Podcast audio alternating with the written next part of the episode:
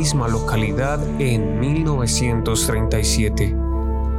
Lovecraft desarrolló una mitología propia dentro del género del terror, siguiendo una corriente de terror cósmico materialista, muy alejada de las vertientes tradicionales del género. Sin embargo, fue relativamente desconocido en vida, dándose a conocer de manera póstuma gracias a la difusión de su obra por parte de amigos y conocidos. Se interesó pronto por la mitología árabe y, más adelante, por la griega, escribiendo desde muy pequeño cuentos y poemas inspirados en ellas. Su abuelo, que se hizo cargo de su educación tras la muerte de su padre, le introdujo en las historias góticas de terror. Sus obras se hallan marcadas por el pesimismo y el cinismo y suelen dividirse en tres periodos. La época de las historias macabras, el ciclo del sueño y los mitos de Tulu. Sus temas más comunes son el conocimiento prohibido, la influencia de seres no humanos en la humanidad, la culpa heredada, el concepto de que uno no puede escapar de los errores de sus ancestros, el destino, la idea de una humanidad constantemente amenazada y en peligro, la raza, el género. Y los riesgos inherentes a una sociedad cientificista. Lovecraft ha desarrollado mundo de culto gracias a la creación de un universo propio de seres de naturaleza diversa, donde destacan los monstruos primigenios y el Necronomicon, un terrible grimorio que muestra cómo invocarlos.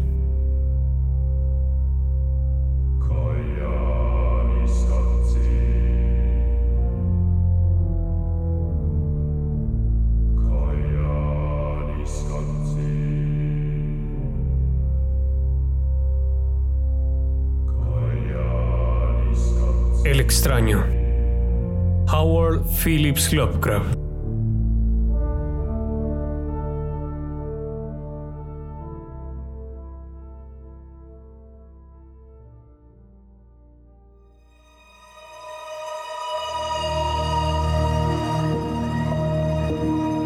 Infeliz es aquel a quien sus recuerdos infantiles solo traen miedo y tristeza.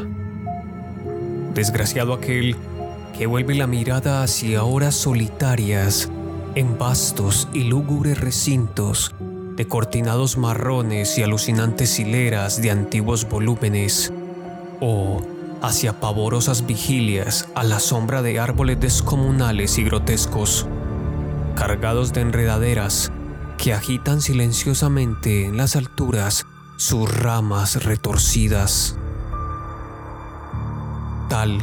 Es lo que los dioses me destinaron. A mí, el aturdido, el frustrado, el estéril, el arruinado.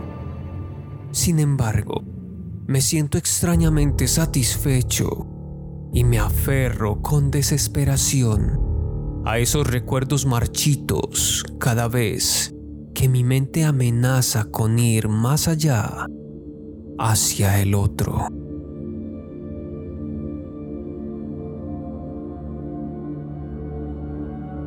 No sé dónde nací, salvo que el castillo era infinitamente horrible, lleno de pasadizos oscuros y con altos cielos rasos donde la mirada solo hallaba telarañas y sombras. Las piedras de los agrietados corredores estaban siempre odiosamente húmedas y por doquier se percibía un olor maldito como de pilas de cadáveres de generaciones muertas.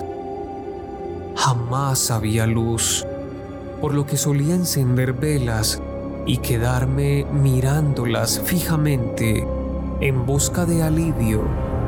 Tampoco afuera brillaba el sol, ya que esas terribles arboledas se elevaban por encima de la torre más alta.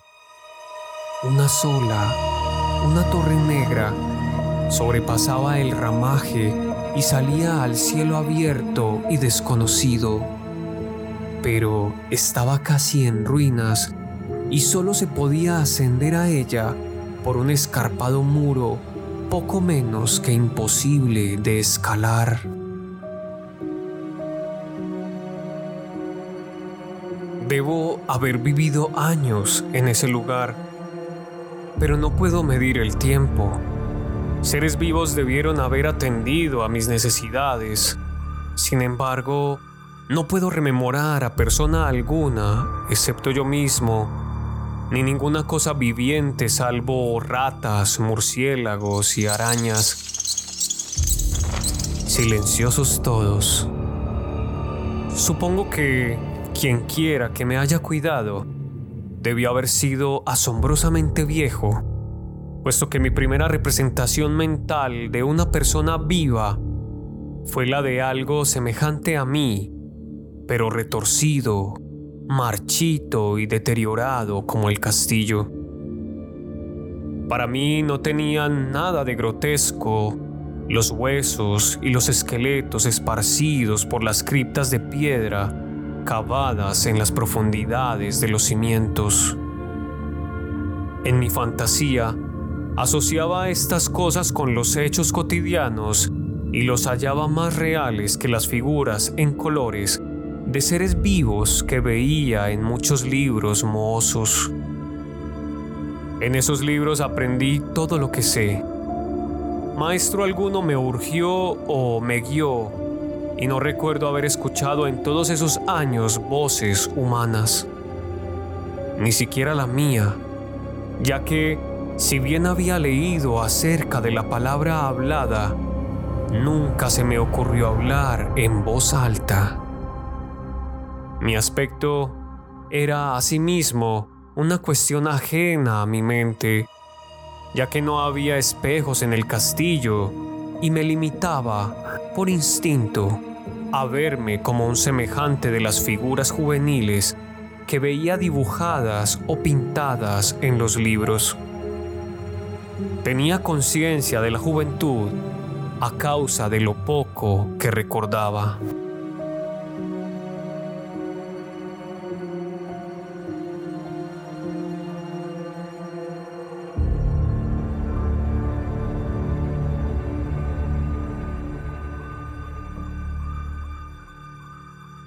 Afuera, tendido en el pútrido foso, bajo los árboles tenebrosos y mudos, solía pasarme horas enteras soñando lo que había leído en los libros. Añoraba verme entre gentes alegres, en el mundo soleado, allende de la floresta interminable. Una vez traté de escapar del bosque pero a medida que me alejaba del castillo, las sombras se hacían más densas y el aire más impregnado de crecientes temores, de modo que eché a correr frenéticamente por el camino andado, no fuera a extraviarme en un laberinto de lúgubre silencio.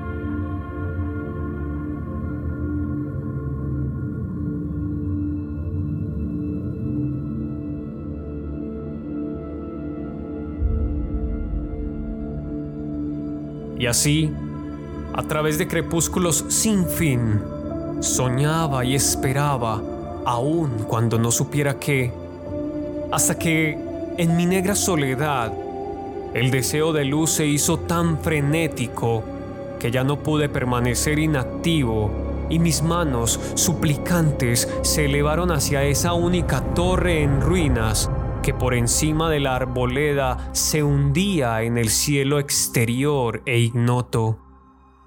y por fin resolví escalar la torre, aunque me cayera, ya que mejor era vislumbrar un instante el cielo y perecer que vivir sin haber contemplado jamás el día.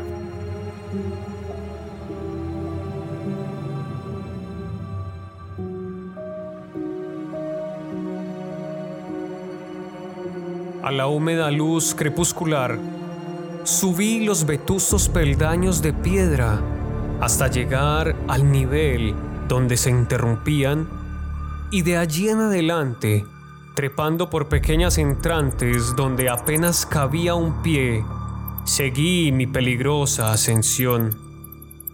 Horrendo y pavoroso era aquel cilindro rocoso, inerte y sin peldaños, negro ruinoso y solitario, siniestro con su mudo aleteo de espantados murciélagos. Pero más horrenda aún era la lentitud de mi avance, ya que por más que trepase, las tinieblas que me envolvían no se disipaban y un frío nuevo, como de moho venerable y embrujado, me invadió. Gritando de frío me preguntaba por qué no llegaba a la claridad y, de haberme atrevido, habría mirado hacia abajo.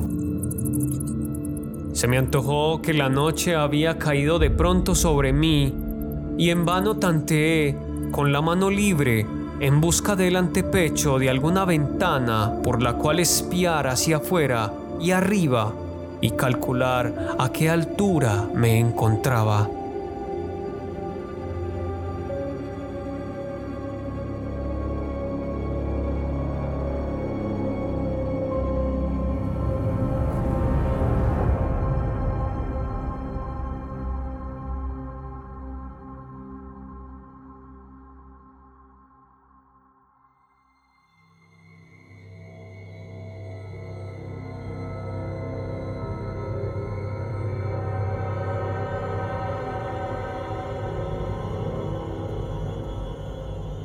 Pronto, al cabo de una interminable y espantosa ascensión a ciegas por aquel precipicio cóncavo y desesperado, sentí que la cabeza tocaba algo sólido.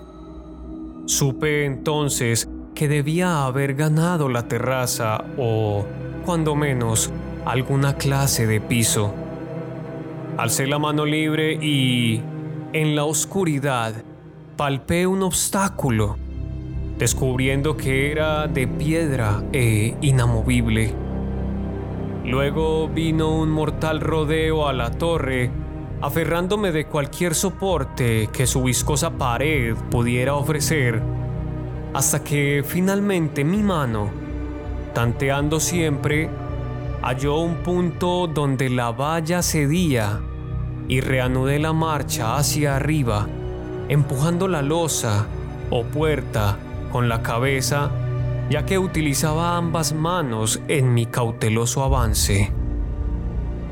Arriba no apareció luz alguna y, a medida que mis manos iban más y más alto, supe que por el momento mi ascensión había terminado ya que la puerta daba a una abertura que conducía a una superficie plana de piedra de mayor circunferencia que la torre inferior.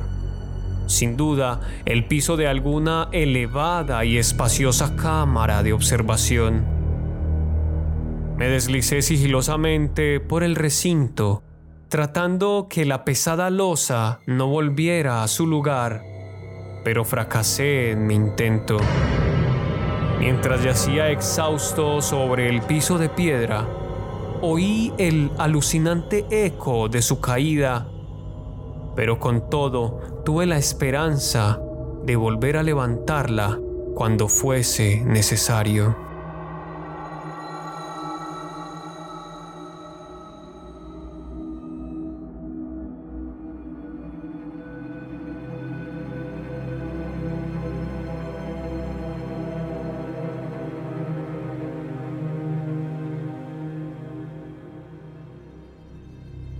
Creyéndome ya a una altura prodigiosa, muy por encima de las odiadas ramas del bosque.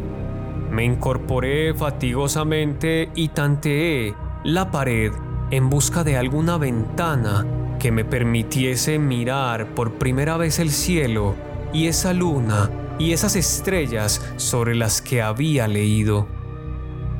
Pero ambas manos me decepcionaron, ya que todo cuanto hallé fueron amplias estanterías de mármol cubiertas de aborrecibles cajas oblongas de inquietante dimensión. Más reflexionaba y más me preguntaba qué extraños secretos podía albergar aquel alto recinto construido a tan inmensa distancia del castillo subyacente.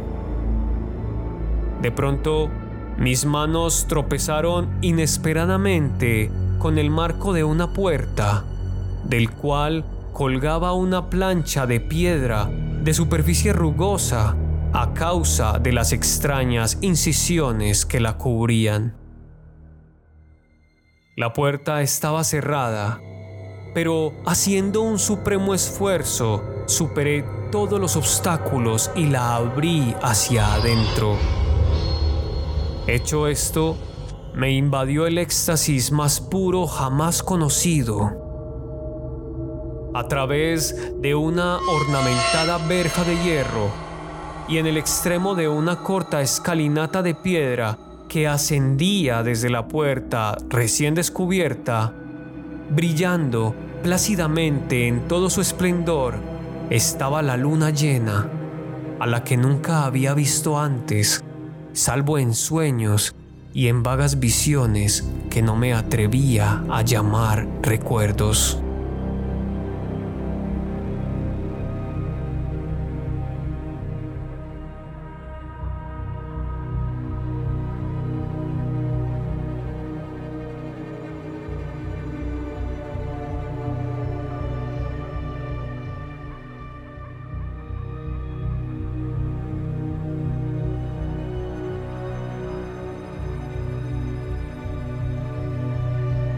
Seguro ahora de que había alcanzado la cima del castillo, subí rápidamente los pocos peldaños que me separaban de la verja, pero en eso una nube tapó la luna haciéndome tropezar y en la oscuridad tuve que avanzar con mayor lentitud.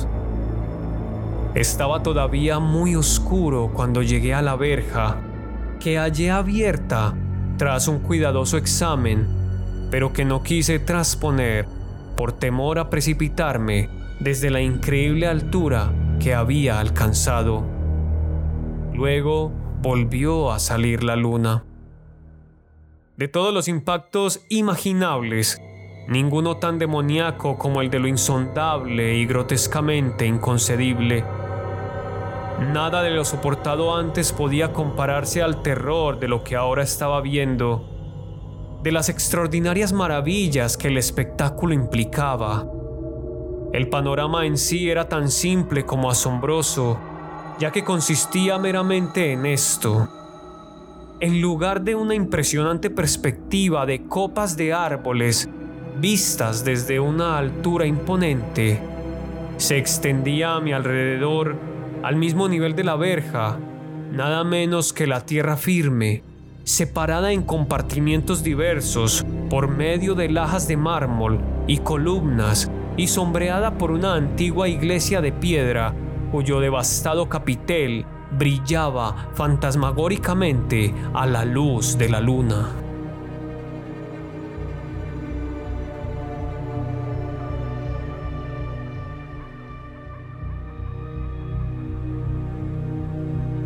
Medio inconsciente, Abrí la verja y avancé, bamboleándome por la senda de grava blanca que se extendía en dos direcciones.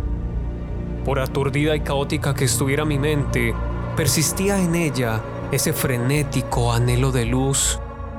Ni siquiera el pasmoso descubrimiento de momentos antes podía detenerme. No sabía ni me importaba si mi experiencia era locura enajenación o magia, pero estaba resuelto a ir en pos de luminosidad y alegría a toda costa. No sabía quién o qué era yo, ni cuáles podían ser mi ámbito y mis circunstancias.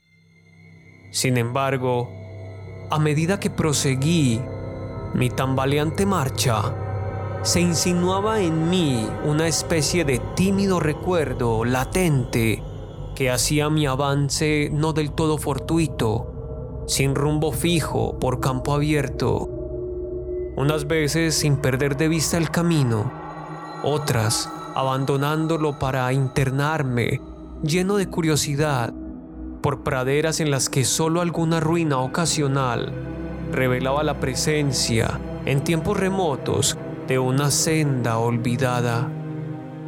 En un momento dado, tuve que cruzar a nado un rápido río cuyos restos de mampostería agrietada y moza hablaban de un puente mucho tiempo atrás desaparecido.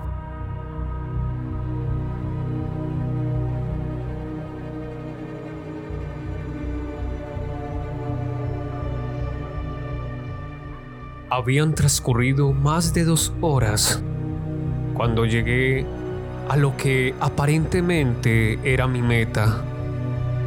Un venerable castillo cubierto de hiedras, enclavado en un gran parque de espesa arboleda, de alucinante familiaridad para mí, y sin embargo lleno de intrigantes novedades.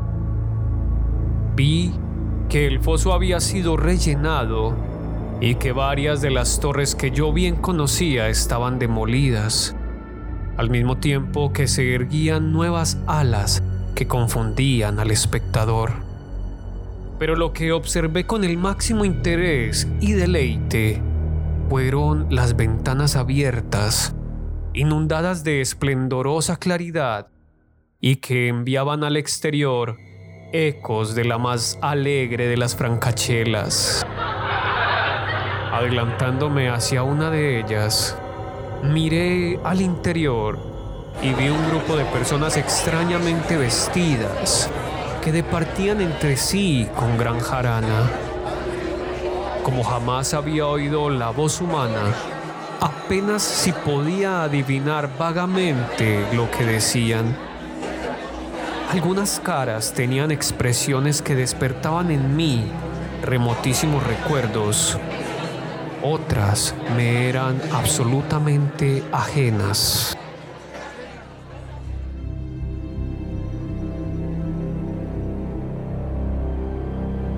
Salté por la ventana y me introduje en la habitación brillantemente iluminada, a la vez que mi mente saltaba del único instante de esperanza al más negro de los desalientos.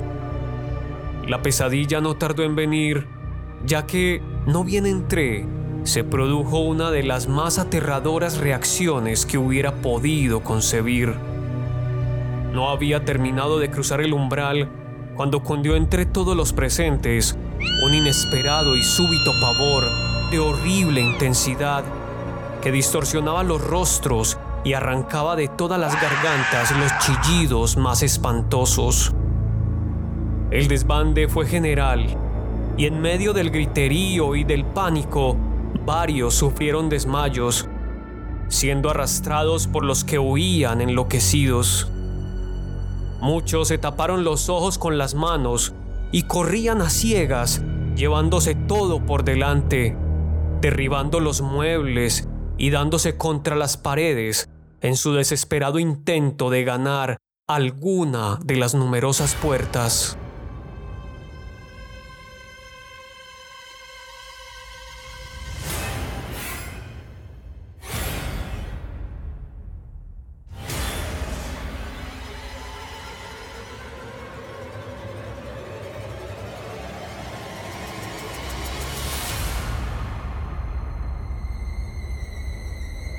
Solo y aturdido en el brillante recinto, escuchando los ecos cada vez más apagados de aquellos espeluznantes gritos, comencé a temblar, pensando que podía ser aquello que me acechaba sin que yo lo viera. A primera vista el lugar parecía vacío, pero cuando me dirigí a una de las alcobas, creí detectar una presencia. Un amago de movimiento del otro lado del arco dorado que conducía a otra habitación similar a la primera.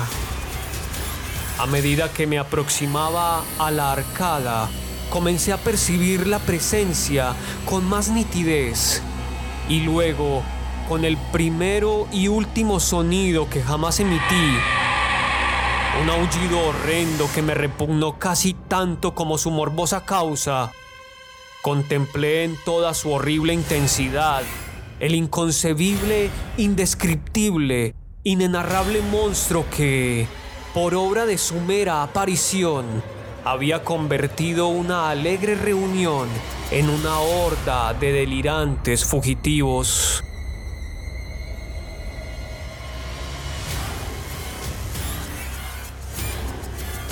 No puedo siquiera decir aproximadamente a qué se parecía, pues era un compuesto de todo lo que es impuro, pavoroso, indeseado, anormal y detestable. Era una fantasmagórica sombra de podredumbre, decrepitud y desolación.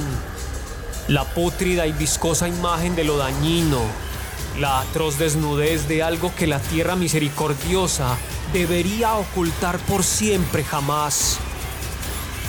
Dios sabe que no era de este mundo, o al menos había dejado de serlo, y, sin embargo, con enorme horror de mi parte, pude ver en sus rasgos carcomidos, con huesos que se entreveían, una repulsiva y lejana reminiscencia de formas humanas, y en sus enmohecidas y destrozadas ropas, una indecible cualidad que me estremecía más aún.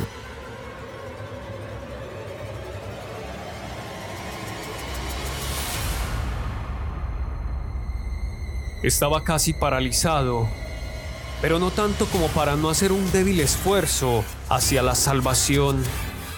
Un tropezón hacia atrás que no pudo romper el hechizo en que me tenía apresado el monstruo sin voz y sin nombre. Mis ojos, embrujados por aquellos asqueantes ojos vítreos que los miraba fijamente, se negaban a cerrarse si bien el terrible objeto, tras el primer impacto, se veía ahora más confuso. Traté de levantar la mano y disipar la visión, pero estaba tan anonadado que el brazo no respondió por entero a mi voluntad. Sin embargo, el intento fue suficiente como para alterar mi equilibrio y, bamboleándome, di unos pasos hacia adelante para no caer. Al hacerlo, adquirí de pronto la angustiosa noción de la proximidad de la cosa, cuya inmunda respiración tenía casi la impresión de oír.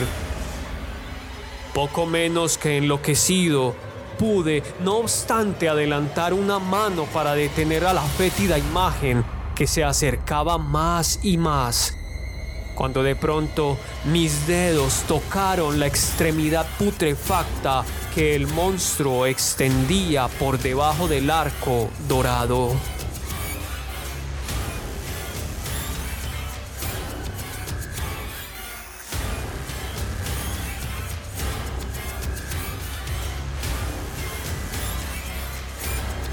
No chillé pero todos los satánicos vampiros que cabalgan en el viento de la noche lo hicieron por mí, a la vez que dejaron caer en mi mente una avalancha de anonadantes recuerdos. Supe en ese mismo instante todo lo ocurrido. Recordé hasta más allá del terrorífico castillo y sus árboles. Reconocí el edificio en el cual me hallaba. Reconocí lo más terrible, la impía abominación que se erguía ante mí, mirándome de soslayo mientras apartaba de los suyos mis dedos manchados. Pero en el cosmos existe el bálsamo además de la amargura, y ese bálsamo es el olvido. En el supremo horror de ese instante, olvidé lo que me había espantado y el estallido del recuerdo se desvaneció en un caos de reiteradas imágenes. Como entre sueños, salí de aquel edificio fantasmal y execrado y eché a correr rauda y silenciosamente a la luz de la luna. Cuando retorné al mausoleo de mármol y descendí los peldaños, encontré que no podía mover la trampa de piedra, pero no lo lamenté ya que había llegado a odiar el viejo castillo y sus árboles.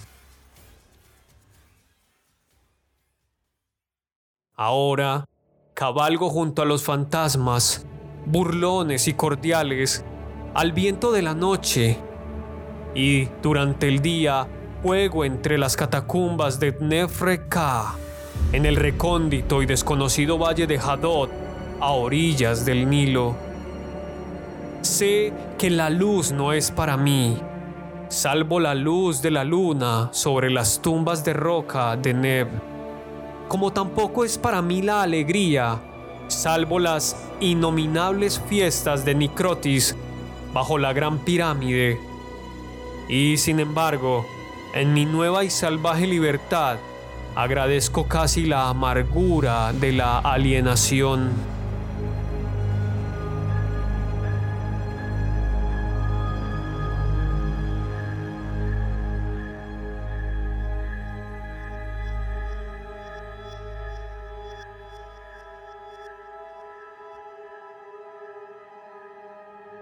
Pues, aunque el olvido me ha dado la calma, no por eso ignoro que soy un extranjero, un extraño a este siglo y a todos los que aún son hombres.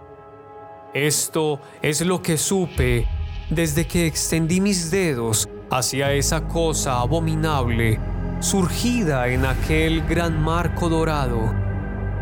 Desde que extendí mis dedos y toqué la fría e inexorable superficie del pulido espejo.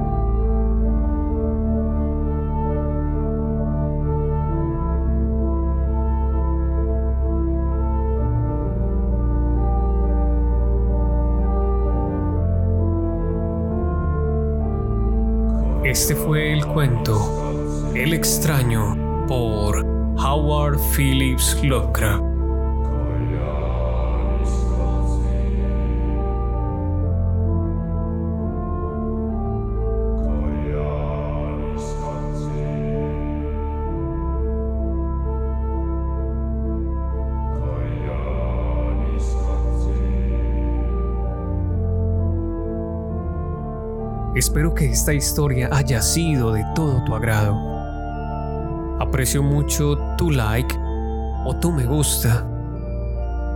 Aprecio mucho tu compartir y aprecio mucho más tu suscripción.